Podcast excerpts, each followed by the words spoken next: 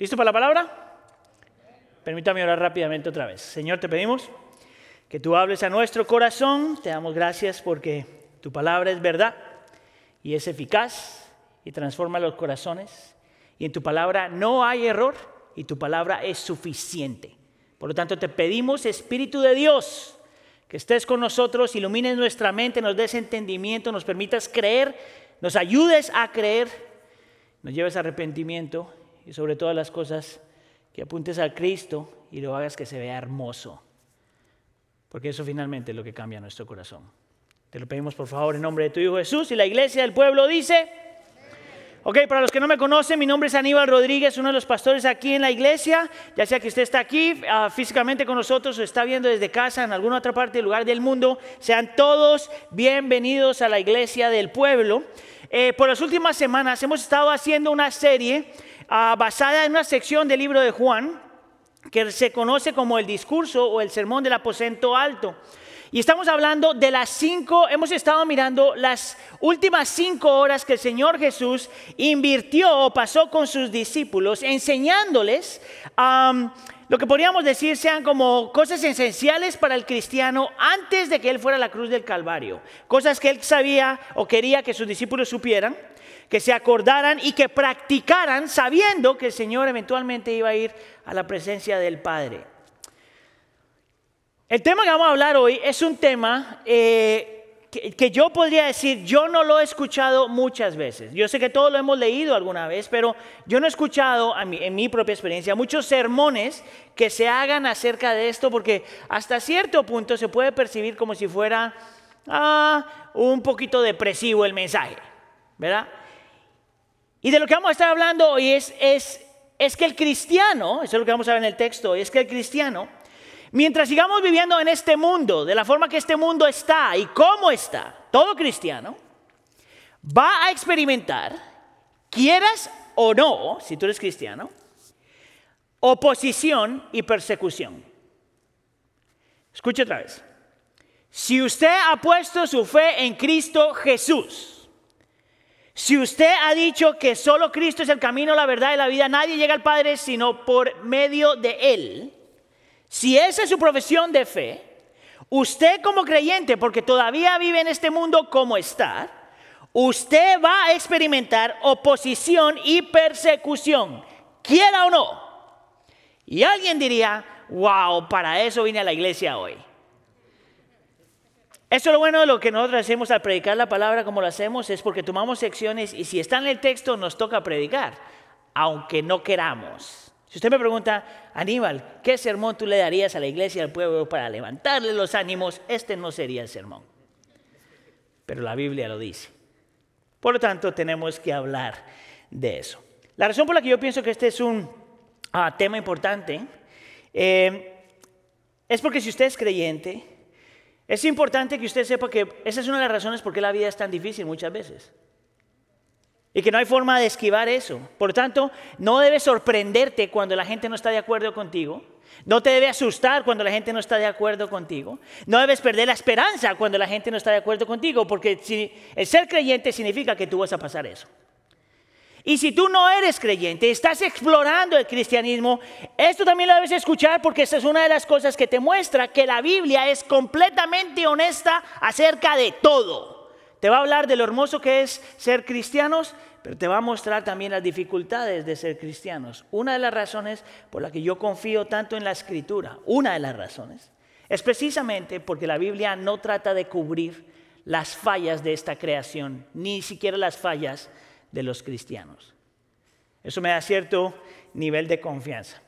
Entonces, para hablar de eso, vamos a estar mirando el libro de Juan, capítulo 15, empezando en el versículo 17 y vamos a leer hasta Juan capítulo 16 al principio del versículo, versículo 4. Juan capítulo 15, versículo 17, hasta Juan capítulo 16, versículo 4, la primera parte. Si usted tiene su Biblia, por favor vaya allá. Y si no tiene su Biblia, ah, vamos a ponerlo en la pantalla. A la próxima semana traiga su Biblia. ¿Está bien? Vamos a ponernos de pie como señal, señal de reverencia al Señor, a Él y su palabra. Si no tiene Biblia, nosotros le damos una. Esta es la palabra del Señor. Si está conmigo, diga, aquí estoy. Si está deprimido, diga, estoy deprimido. Casi, casi algunos lo dijeron. Ahí va. Capítulo 15, empezando en el versículo 17. Esto les mando, que se amen los unos a los otros. Si el mundo los odia, sepan que me han odiado a mí antes que a ustedes. Si ustedes fueran del mundo, el mundo amaría lo suyo, pero como no son del mundo, sino que yo los escogí de entre el mundo, por eso el mundo los odia. Acuérdense de la palabra que yo les dije. Un siervo no es mayor que su Señor. Si me persiguieron a mí, también les perseguirán a ustedes. Si guardaron mi palabra, también guardarán la de ustedes. Pero todo eso les harán por causa de mi nombre, porque no conocen a aquel que me envió. Si no hubieran venido, si no hubiera venido y no les hubiera hablado, no tendrían pecado, pero ahora no tienen excusa por su pecado. Versículo 23. El que me odia a mí, odia también a mi Padre.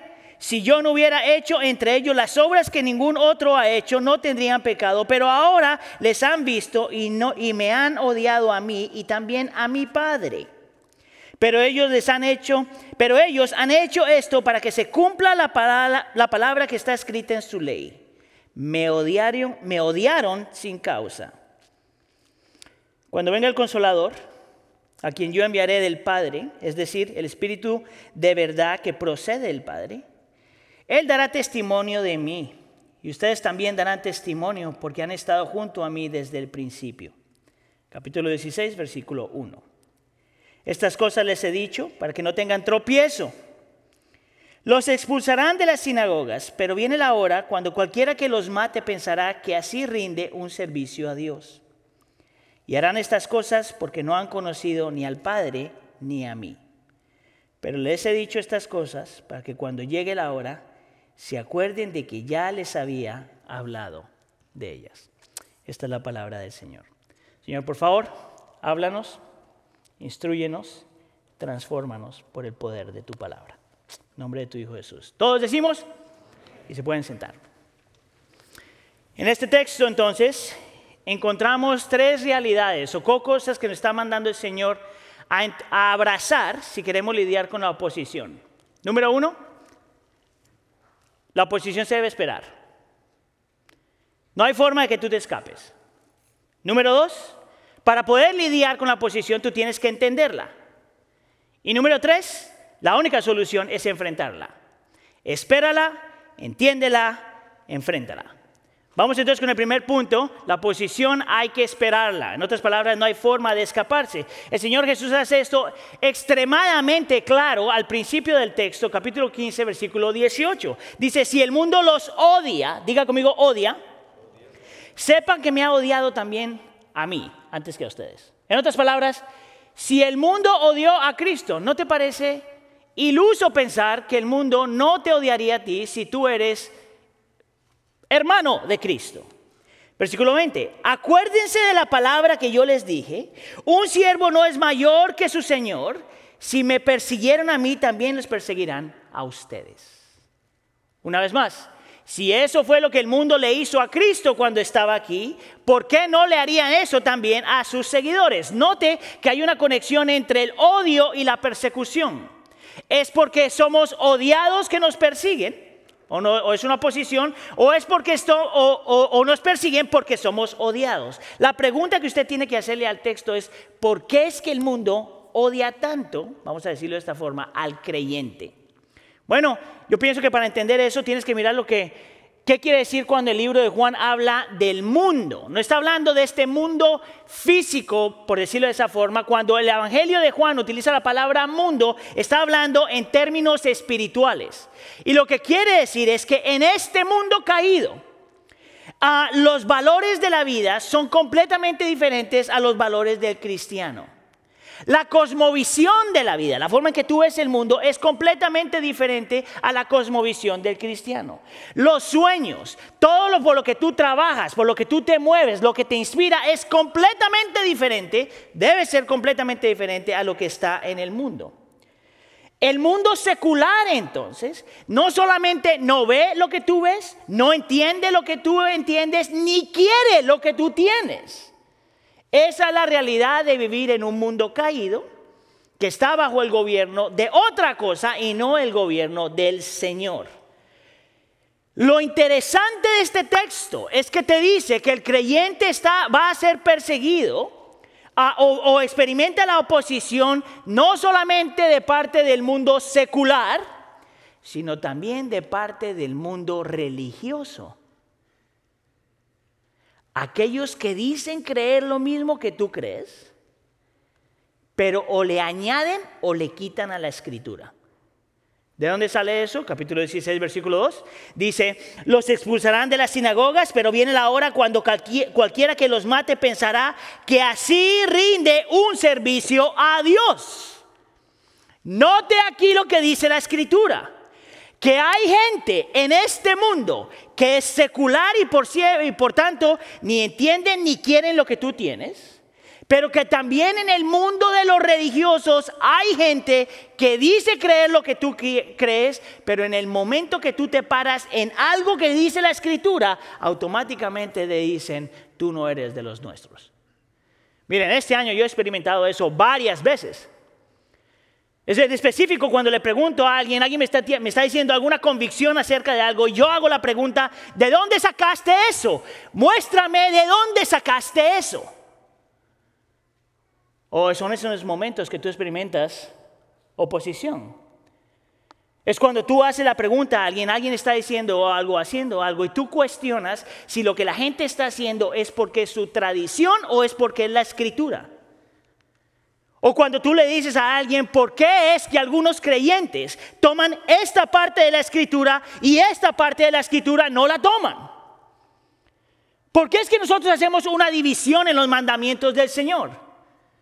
Porque es que nosotros tomamos algunas cosas y le añadimos a la escritura y en otras le robamos a la escritura. Cada que tú te paras como creyente y haces esas preguntas, tú también experimentas persecución.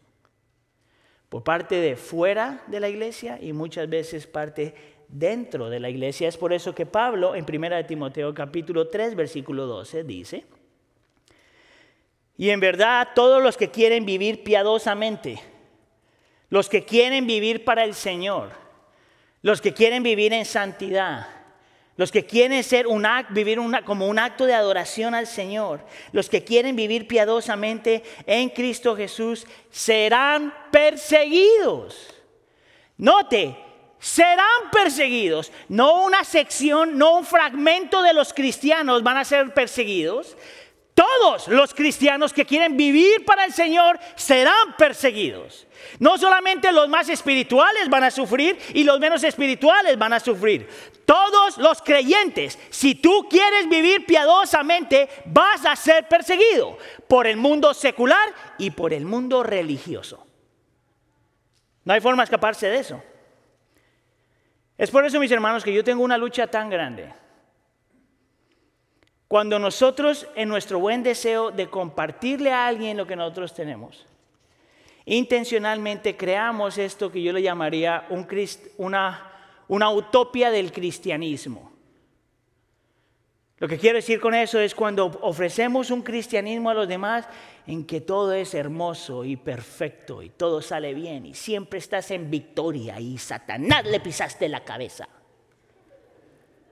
¿Tú sabes por qué? Porque aunque muchas de esas cosas sí son verdad, eso no es todo acerca del cristianismo. ¿Tú sabes cuánta gente a mí me ha dicho? A mí no me dijeron eso. En inglés, I didn't sign up for that. I didn't sign up for that. Me engañaron. Y yo diría, mira, a lo mejor el hermano o la hermana no te engañó. Simplemente no te dijo toda la historia completa. Dale gracias al hombre. A lo mejor el hombre tampoco sabía esto. La realidad es que el cristianismo trae unas cosas increíbles a tu vida, pero también trae dolor. No hay forma de que tú te escapes. Feliz Navidad para todos ustedes.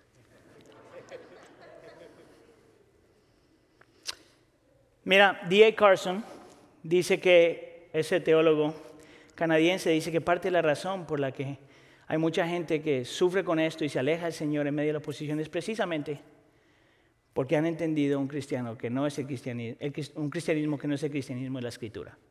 Mira lo que él dice. Ay, ay, ay. Deme. Olvídese, lo me va a saltar. Esa es la idea. Él dice que parte del problema es nosotros ofrecemos un cristianismo donde siempre estamos en victoria, pero no reconocemos el dolor. Es un cristianismo que hablamos de ser triunfantes en todo momento, pero no reconocemos la lucha. Es un cristianismo donde no decimos tú vas a tener victoria sobre tus pecados, pero no reconocemos que la carne todavía es débil. Es un cristianismo que te promete estar excited acerca de la vida y tener gozo y experiencias, pero no te dice que tú vas a subir, que tienes que morir a ti mismo. Él dice que parte de la lucha con ese cristianismo es que queremos prometer la gloria sin la cruz. La victoria sin el sufrimiento. ¿Sabías tú que por eso cuando nosotros adoramos al Señor, hay momentos donde tenemos que adorar al Señor por quién Él es, por lo que ha hecho, por lo que va a hacer, por sus promesas. Pero hay momentos donde tenemos que adorarlo a Él con nuestro dolor. Es por eso que hay tantos salmos que no inspiran a nadie. Lo que te da es alguien que entiende lo que tú estás pasando. El poder lamentar es un acto de adoración. El poder llorar es un acto de adoración. Ahora, ¿por qué el Señor Jesús tomaría este tiempo para decirle eso a sus discípulos? Bueno, precisamente porque el Señor Jesús sabía que si, que, si esto venía a la vida de los discípulos, que iba a venir a la vida de los discípulos, había la posibilidad, la gran posibilidad de que ellos se alejaran de él. Es por eso que en el capítulo 16, versículo 1 dice, estas cosas les he dicho para que no tengan tropiezo. Estas cosas les he dicho para que no tengan tropiezo. Lo interesante de la palabra tropiezo ahí Escuche cuál es la traducción en el original. Escandalizo. Es de donde nosotros sacamos la palabra escándalo. Y lo que el Señor Jesús les está diciendo, lo interesante con esa palabra es que tiene un doble significado. Significa cuando tú tienes una experiencia que te escandaliza, como un shock, ¡pum! Y a la misma vez significa dejar de creer. ¿Puedes ver lo que el Señor le está diciendo? Les estoy contando esto para que cuando le llegue nadie diga, ¿por qué a mí? Y para que no dejen de creer. Porque parte de la lucha, en medio de la oposición y en medio de la persecución, es que tú crees, hay la, hay la tentación y Satanás utiliza eso de decir, deja de creer. Eso no fue lo que te prometieron. Y el Señor Jesús dice, te lo estoy diciendo. Mira, yo estoy seguro que ustedes están familiarizados con el predicador afroamericano Martin Luther King Jr. Él escribió, ah, hizo un sermón que se llamaba Shattered Dreams, los ah, sueños eh, quebrantados, por decirlo de alguna forma. Y él decía en ese sermón, él está hablando a un grupo de hermanos afroamericanos que están luchando por justicia, que están hablando de, ah, equidad social, que están hablando de todas estas cosas, pero la situación está tan difícil que todos ellos están perdiendo la esperanza. Y este hombre, como un pastor, se levanta y les predica este sermón. Y él dice en ese sermón que en medio de la lucha, cuando estás experimentando posición, hay tres cosas, tres posiciones que tú puedes tener. En realidad cuatro, tres malas y una buena. Para alguna gente dice, cuando experimenta la posición, tú experimentas amargura o resentimiento. Lo que quiere decir es que tú empiezas a odiar la misma gente que te odia. Es como un sentido de venganza. Tú me odias, entonces yo te voy a odiar de regreso. Y él decía, eso no es el cristianismo. Él decía que otro grupo de gente lo que trata de hacer es de escaparse. Él le llama un despego a la realidad. Trata, trata, de escaparse de la situación, trata de volverse un cínico y hasta cierto punto se vuelve un pesimista. Está la gente que dice, ah, yo quiero evitar esto, yo no quiero ver esto, no vale nada lo que hagamos, ¿para qué? ¿Para qué hacer todo esto? Y él dice, eso tampoco es cristianismo. La tercera opción para mucha de la gente es volverse un fatalista. Quiere decir, bueno, esto es lo que es, ni modo, ¿qué le vamos a hacer?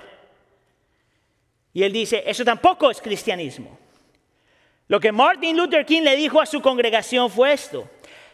Tienes que reconocer que esta es la realidad y a la misma vez tú no abandonas la esperanza.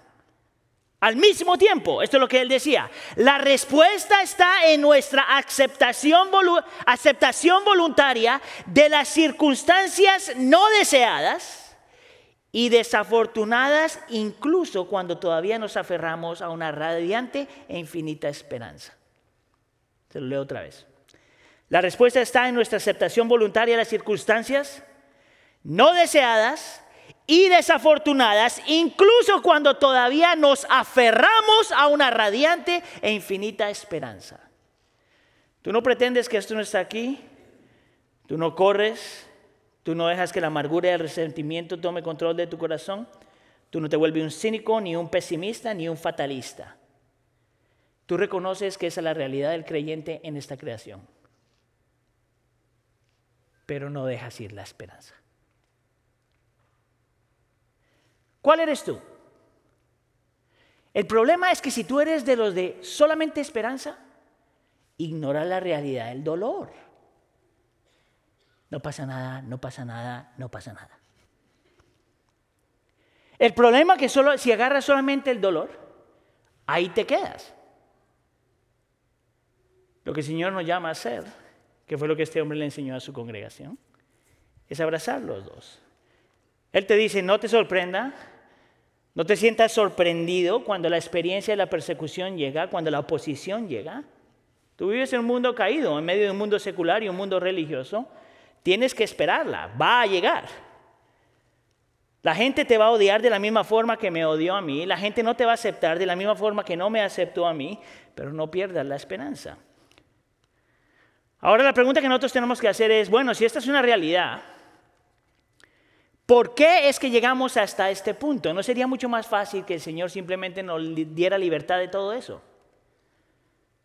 Bueno, el Señor entonces nos va a explicar en el segundo punto que una de las formas que tú haces para lidiar con eso es tú necesitas realmente entender qué está detrás de toda esa oposición. Y hay tres cosas que te voy a decir que la estoy sacando del texto que pienso que explican por qué es que nosotros los cristianos experimentamos oposición. Número uno, porque nosotros amamos diferente. Número dos, porque nosotros creemos algo diferente. Y número tres, porque hemos experimentado algo diferente. La razón por la que el creyente va a experimentar oposición es porque nosotros hemos amado diferente, creído algo diferente y experimentado algo diferente. Mira de dónde saco la palabra amor. Capítulo 15, Ah, versículo 18 dice, si el mundo los odia, sepan que me han odiado a mí antes que a ustedes. Versículo 19, si ustedes fueran del mundo, el mundo amaría lo suyo, pero como no son del mundo, por eso los odian. Mire, el concepto de pertenecer a otro mundo es lo que hace y lo que explica por qué es que la gente no te quiere. Tú piensas en otras cosas, tú amas otras cosas, tú estás dirigido por otras cosas, tu cosmovisión es diferente, tus ideas son diferentes, tus valores son diferentes, tus convicciones son diferentes, tus alianzas son diferentes, tus prioridades son diferentes, tu ética de trabajo debe ser diferente, tus relaciones deben ser diferentes. En el momento en que tú aplicas lo que tú crees, en el momento en que tú vives lo que tú crees, tú estás recordándole a otra gente que este no es tu mundo, que tú perteneces a otro mundo. Que tu Señor no es lo que está en esta creación como está, que nuestro Señor es Cristo y lo que Él pide. Que de la forma en que nosotros vivimos no es en alianza a lo que está aquí, es en alianza al Señor y quien Él es. Y en el momento que tú escoges vivir diferente, le vas a caer gordo a alguien. ¿Sí entiende el concepto, verdad? Me toca traducirlo. You're gonna fall fat. Esa traducción no tiene nada que ver. La idea es esta. Pruébalo. Prueba en tu trabajo cuando alguien te dice, poncha cuando tienes que ponchar. O que te digan, no ponches cuando tienes que ponchar. Prueba. Prueba cuando alguien te dice, ¿por qué no miras a esa mujer? Y tú como varón dices, no, thank you, I'm married. Prueba. Prueba cuando alguien se te acerca y dice, hablemos de la hermanita para orar por ella. Y que tú digas, ¿sabes qué? No me gusta chismear. Pruébalo. Prueba cuando tú escoges vivir para el Señor si no experimentas oposición. De parte del mundo secular y de parte del mundo religioso. Una historia le comparto cuando en mi primer año de cristianismo ah, yo me convertí, bueno, el Señor me salvó en, mi primer año de la universidad.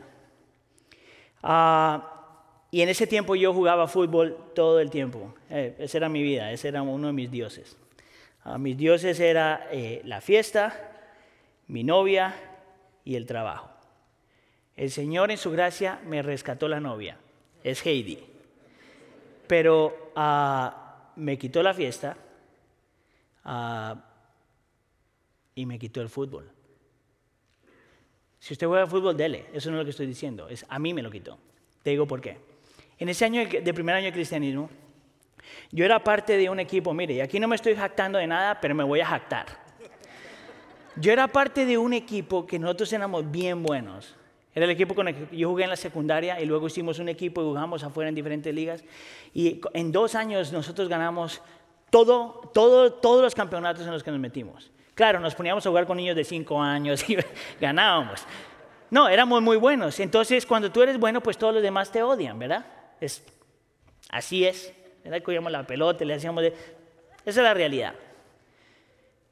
Pero también éramos conocidos porque nos gustaba pelear. Esto es interesante, aquí, porque somos en familia, no lo va a dejar salir aquí ni las miles de personas que lo están viendo. Yo no era la personalidad del hombre, la personalidad que se paraba enfrente del otro y dale, vente. Yo no hacía eso. Es más, como que me daba miedo. yo desarrollé el arte de pegar y correr. Y que se agarre otro después de mí. Sin embargo, el Señor transforma mi vida y el Señor me empieza a, trabajar en eso. Casi, casi inmediatamente Él me empieza a decir, ¿qué tal si juegas diferente? ¿Qué tal si cuando alguien te insulta tú te quedas callado? ¿Qué, qué pasa si alguien te pega? Tú no pegas de regreso. ¿Qué pasa si, si juegas solamente? Mire, el Señor estaba obrando en mí. Entonces yo hice mi compromiso, yo no voy a pelear, yo voy a jugar para la gloria del Señor. Es más, estaba tan comprometido que me hice una camiseta, un under t-shirt de las que se pone por abajo, que decía, I play for Jesus. ¿Y por qué se burlan? Antes, en la parte de calentamiento, yo me quitaba la camisa de, fútbol, ¿verdad? Y me dejaba la camiseta para asegurarme que todo el mundo me viera. I play for Jesus. Interesante que el día que yo me pongo esa camiseta, en ese mes que yo me pongo esa camiseta, en medio del partido se arma la pelotera y empieza la pelea. Yo estoy consciente de lo que el Señor me ha pedido que hacer. Entonces yo me echo para atrás. Pero en la pelea pues todo el mundo se mete. Y dos muchachos del otro equipo me ven que yo estoy aquí echándole porras a los demás. Y se vienen corriendo hacia mí. Ahora, cuando tú has hecho algo por tanto tiempo, los hábitos son difíciles de romper. Y los muchachos se acercan. Mi hermano, usted ha visto. ¡Pum, pum! Dos puños, rapidísimo, ¿verdad? Escuche, escuche. Claro, todos mis amigos, ¡Yeah, Aníbal! ¡Yeah! En segundos, el Espíritu de Dios trae una convicción criminal sobre mí. Y empiezo a llorar en frente de todo el mundo. ¿Tú sabes lo que significa para un futbolista que le gustan los golpes, que todo el mundo te vea llorar? Y me acuerdo tan claro, tan claro, que mis amigos es, ¿qué te pasó, Aníbal? ¿Por qué estás llorando? Desde ese punto en adelante, mi equipo se burló de mí. En el siguiente partido, yo voy a la le estoy pidiendo perdón al Señor y todas estas cuestiones. Nunca más, nunca voy a pelear, ¿verdad? Al siguiente partido se armó otra pelotera. Y esta vez me dejé golpear. Ahora se burlaban de mí por dejarme golpear. En ese evento, en ese momento de la historia, yo entendí bien rápido que si yo quería caminar con el Señor, si yo quería servir al Señor, me iba a costar todo. Me iba a costar mis amigos, me iba a costar el que la gente no entendiera, me iba a costar muchas veces soledad, me iba a costar saber que al único que le importaba mi santidad era Dios. Y por eso dejé de jugar fútbol. Y mira que estoy privando al mundo de una cosa pero increíblemente maravillosa. Para nada, para nada. La realidad es esa. La realidad es que cuando tú escoges amar al Señor y que tú perteneces a algo más y tú perteneces a otro reino y tú perteneces, esa es la realidad. Es por eso que el mundo te va a echar, te va a empujar. La segunda razón no solamente es por quien tú amas y a qué tú amas, sino porque nosotros sostenemos algo que le llamamos la verdad. ¿Verdad? Mira lo que dice el capítulo 15, versículo 20. Un siervo no es mayor que su Señor. Si me persiguieron a mí, también los perseguirán a ustedes. Si guardaron mi palabra, también guardarán la de ustedes. Y no te razonamiento aquí, en este texto, te dice que la persona que creyó en Jesús cree que su palabra es verdad. Y porque cree que su palabra es verdad, entonces lo obedecen. Lo opuesto también es verdad. Si la persona no cree en el Señor Jesús, no cree en su palabra, y porque no cree en su palabra, entonces tampoco va a querer obedecer. La realidad es esta, que como creyentes, cuando nosotros decimos que la escritura es la verdad, que lo que la escritura dice es la verdad. Lo sientas o no lo sientas, te vaya bien o no te vaya bien. En el momento en que tú dices que la verdad es lo que Dios dice, no lo que la gente opina. En el momento que tú dices que la verdad es lo que Dios dice, no lo que la gente siente. Cuando tú dices que la verdad es lo que Dios ya ha dicho no lo que la opinión pública dice, en ese momento, en ese momento te van a perseguir. Lo interesante cuando la gente te dice, tú no tienes la verdad, la verdad es que nadie tiene la verdad. En ese momento ellos están diciendo que ellos tienen la verdad. Los creyentes, pero, solo tenemos una verdad. Mira, te lo pongo de esta forma. Tú vas a ser recibido por todos cuando tú le dices a los demás que Dios es amor. Amén. Pero te van a rechazar en el momento en que dices que ese Dios de amor es un Dios santo y es un Dios de ira. Porque les gusta la mitad de la verdad. Tú vas a ser recibido cuando tú digas que Dios sí quiere tu felicidad, tu gozo. Pero vas a ser rechazado cuando digas que lo que Dios te manda hacer es a morir a ti mismo. Tú vas a ser recibido cuando la gente diga, cuando tú le digas a la gente, Dios te quiere tal como estás. Es verdad. Pero vas a ser rechazado cuando tú digas, el Señor no te va a dejar como estás. Tú vas a ser recibido cuando tú digas, Dios te quiere bendecir, que es verdad. Pero no les va a gustar cuando tú digas, tú tienes que entregarle tu vida. Mire, estaba leyendo un libro que se llama Mero Cristianismo de C.S. Lewis. Estaba leyendo una sección de eso. Um, y él dice algo, lo estaba leyendo, y él dice algo ahí que yo digo, la gente en este mundo no podría hacer eso. Mira lo que él dice. Dios nos dice, denme todo de ustedes. No quiero un tanto de su tiempo, un tanto de su talento, un tanto de su dinero, un tanto de su trabajo. Yo quiero todo de ustedes. No he venido a atormentar o frustrar al hombre o a, mujer a la mujer natural, sino he venido a aniquilarlo. No quiero solo poder, ah, no solo quiero poder podar una rama aquí y otra rama allá, más bien quiero sacar todo el árbol. Árbol, entrégame todo de ti, todos tus deseos, todas tus aspiraciones, todas tus ambiciones y todos tus sueños. Dámelos todo a mí, entrégate a mí y yo haré de ti un nuevo hombre y una nueva, una nueva mujer a mi imagen. Tú dile eso a alguien que no es creyente a ver qué te dice. You're too narrow-minded. Estás encerrado en tus propias ideas. Pero esa es la verdad que nosotros sostenemos. Y porque la sostenemos, va a haber oposición. Y número tres, no solamente amamos diferente, ah, sino que tenemos la verdad, que pensamos que es una verdad diferente. Y por último es porque hemos experimentado algo diferente. Mira el capítulo 15, versículo 21. Pero todo esto les harán por causa de mi nombre. Note aquí, déjeme hacer una pausa rapidito. El sufrimiento del cristiano no es porque usted es una persona grosera. No es porque usted es una persona pedante. No es una persona porque cae mal. El sufrimiento, si usted sufre por eso, ese es su problema. Eso no es cristianismo. Nosotros sufrimos por el nombre del Señor. Por eso vale la pena sufrir. Si tienes problemas de carácter, ese es tu problema. No le metas eso al Señor.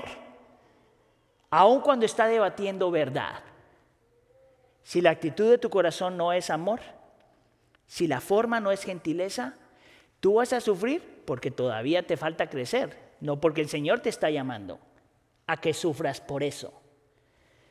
Pero todo eso les hará por causa de mi nombre porque no conocen aquel que me envió. Versículo, capítulo 16, versículo 3. Y harán estas cosas porque no han conocido ni al Padre ni a mí. La razón por la que yo utilizo la palabra experiencia ahí es porque cada que usted vea la palabra conocer o saber en la escritura, no es solamente tener información en la cabeza, es haber experimentado al Señor es haber experimentado al Padre y haber experimentado a Cristo Jesús por medio de la persona y el ministerio del Espíritu Santo. Es una experiencia, no solamente conocimiento. Tus afectos son tocados, tu corazón es tocado, tus emociones es tocada y por lo tanto tu voluntad es tocada. Ahora, si eso es verdad para el creyente y tú has experimentado Señor de esa forma, ¿por qué tú esperarías que la gente que no ha experimentado eso te entienda todo lo que tú estás haciendo? Es por eso que usted no puede tomarse a nivel personal cuando la gente lo rechace. Porque el problema no es con usted, el problema es con el Señor. ¿Tú sabes dónde nosotros fallamos? Cuando pensamos que el problema es con nosotros. Bueno, no puedo creer que no me escuchó. Pues no te escuchó. Pídele al Señor que abra sus ojos. Porque el problema no es con nosotros, el problema es con el Señor. La razón por la que nosotros somos perseguidos y experimentamos oposición es porque amamos diferente, tenemos una verdad diferente y hemos experimentado algo diferente. El Señor Jesús dice, esa es la realidad de la vida. Tú tienes que esperar que esto es lo que te va a pasar. El Señor te dice, tienes que entender por qué te vino por estas tres cosas que acabamos de mencionar. La pregunta entonces que queda es, ¿cómo le hacemos entonces? ¿Cómo le hacemos para seguir para adelante? ¿Cómo le hacemos para no rendirnos? En el siguiente punto, entonces, vamos a hablar de cómo enfrentar esto. Pero con este punto quiero mostrarte no solamente cómo se hace esto, sino por qué el creyente está dispuesto a pasar por eso. No solamente cómo nosotros debemos enfrentar esto, pero por qué el creyente, de verdad el creyente, está dispuesto a pasar por esto. Porque es más fácil no pasarlo. Y te lo voy a dar con a tres Cs, la letra C. Hay tres cosas que yo encuentro en el texto que te dicen cómo nosotros nos enfrentamos a esto. La primera es tú necesitas comunidad. La segunda, tú necesitas convicción. Y la tercera es tú necesitas al consolador. Comunidad, convicción y consolador. Mire, cuando yo hago eso me toman horas de trabajo por esas cosas así. Entonces no se les vaya a olvidar, por favor. Mira cómo para poder pasar eso, tú necesitas estar rodeado de otros creyentes. Versículo 15, versículo 17. Esto les mando que se amen los unos a los otros. Y el versículo inmediato después de eso es, el mundo los va a odiar de la misma forma que me odió a mí. Ahora, lo interesante del versículo 18 es que es un versículo transicional. Lo que quiere decir es que viene en medio de la primera sección que el pastor Sergio habló la semana pasada y esta sección que estamos hablando el día de hoy. Cuando es un versículo eh, transicional, significa que tú lo puedes aplicar tanto a lo que viene antes como a lo que viene después. Si, eso es si esa es la forma en que interpretamos el texto, que pienso que es una forma correcta de interpretar el texto, lo que el Señor Jesús te está diciendo es esto. Si el mundo te va a odiar y no te puedes escapar de eso, si la realidad de que te van a perseguir es la que está ahí, ahí y no te puedes escapar de eso, la solución entonces es que tú te rodees de otros creyentes que te van a amar Suficiente odio tenemos fuera de la iglesia, ¿cómo nos vamos a odiar dentro de la iglesia? Interesante que la palabra amar ahí es presente progresivo. Presente constante. Significa que nosotros en medio de la posición, en medio de la lucha, en medio del dolor, en medio de todo lo que estamos pasando, tú necesitas, yo necesito tener comunión con otros creyentes que me ayuden a llevar la carga. Alguien que llore cuando yo lloro, alguien que se goce cuando yo me gozo. Porque el cristianismo no se puede vivir solo. No hay forma de que tú digas, Solo soy yo y el Señor. Eso es antibíblico. No solamente no es bíblico, es antibíblico. ¿Sabías tú que de los 66 libros que hay en la escritura, 63 son escritos para la comunidad? Tú no puedes vivir la oposición solo. Tú necesitas otros hermanos, tú necesitas una congregación, tú necesitas un grupo pequeño, tú necesitas un grupo de vida, tú necesitas a alguien. Así es como tú te enfrentas a la oposición, porque no hay forma de escaparse de eso. Lo segundo que necesitas es convicción. Mira versículo 15, versículo 27. A ustedes también darán testimonio y ustedes también darán testimonio porque han estado junto a mí desde el principio. La palabra testimonio ahí tiene un doble significado. Significa que tú compartes con otros y vives lo que tú crees. Y a la misma vez te ya está llamando a estar dispuesto a entregar tu vida por lo que tú crees. Es por eso que utilizo la palabra convicción. Es cuando tú te aferras a la verdad de la escritura. Es cuando tú te aferras a quien Dios es y lo que ha prometido. Es cuando tú te aferras a su carácter y su naturaleza. Es cuando tú te aferras a todo lo que Él ha dicho. Es cuando tú te aferras a todas esta serie de convicciones, doctrinas, teología que te sostienen en medio de la lucha. Es por eso que Martín Lutero aguantó hasta el final, porque se aferró a la esperanza. El creyente no puede sobrevivir a menos de que tú tengas convicciones serias. No emociones solamente, convicciones. Escuche, la gente no sigue ni los títulos, ni la emoción, ni nada de esas cosas. La gente sigue convicciones. Esa es la forma que tú estás viviendo. Es de la única forma que te enfrentas a la oposición. Necesitas compañerismo, necesitas comunidad, necesitas a la misma vez convicción y por último tú necesitas, por supuesto, al consolador. Esto está hablando del Espíritu Santo, obviamente, y dice, cuando venga el consolador, a quien yo enviaré del Padre, es decir, el Espíritu de verdad que procede del Padre, note esta frase, Él dará testimonio de mí. Nosotros para poder sobrevivir y sobrepasar y continuar adelante como creyentes, necesitamos la persona y el ministerio del Espíritu Santo con nosotros y en nosotros, para recordarnos y enseñarnos todo lo que el Señor ya ha dicho, para iluminar nuestra mente y ayudarnos a procesar todo lo que estamos aprendiendo, escuchando y leyendo, pero con un propósito primario la convicción más grande que debes tener. Porque es la convicción que explica todo el resto de la Biblia. La convicción es esta. Quien Cristo es, lo que Cristo hizo y quién tú eres en Él. ¿Por qué digo eso? Por la frase al final. Él dará testimonio de mí. Él dará testimonio de mí. Mire, si usted lucha con eso, lo único que tiene que hacer es pedirle al Espíritu Santo que le ayude a entender, memorizar y entender Efesios capítulo 1.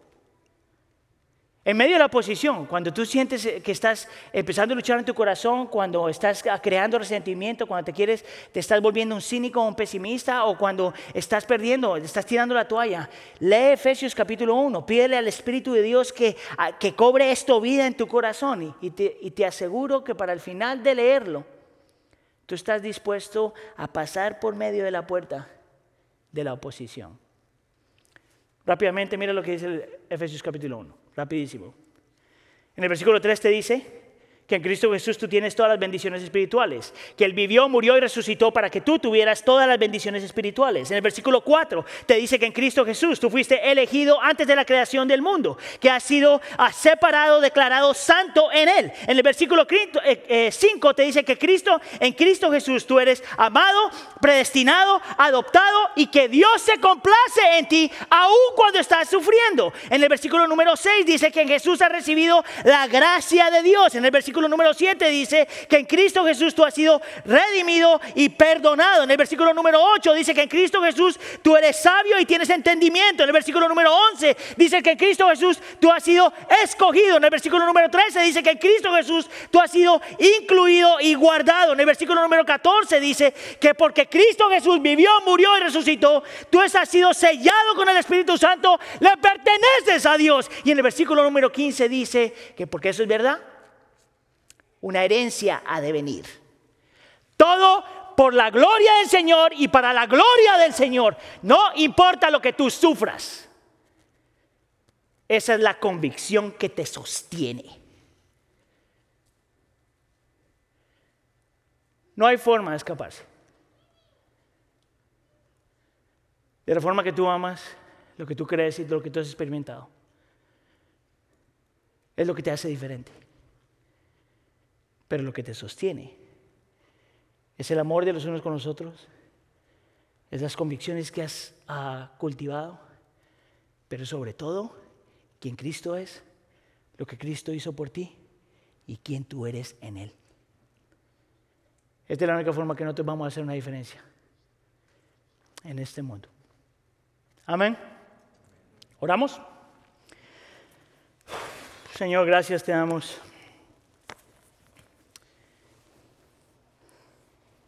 Gracias Señor, te damos por tu palabra. No te damos gracias por la oposición, Señor, porque a nadie le gusta sufrir. Pero sí te podemos dar gracias, Señor, porque en medio de la oposición y la persecución y el sufrimiento, nosotros te experimentamos a ti de una forma completamente diferente. Señor, mi oración por la iglesia del pueblo, eh, para aquellos que nos están escuchando en diferentes lugares, es que tú hagas de nosotros gente de convicción. Que creamos, Señor, lo que la Escritura dice, que la Escritura es inerrante, pero también es suficiente. Que creamos, Señor, todas las verdades que se encuentran ahí, pero sobre todas las cosas, Señor, que podamos creer con todo nuestro corazón, con toda nuestra mente, con toda nuestra alma, que en Cristo Jesús es lo que hizo y quiénes somos en Él.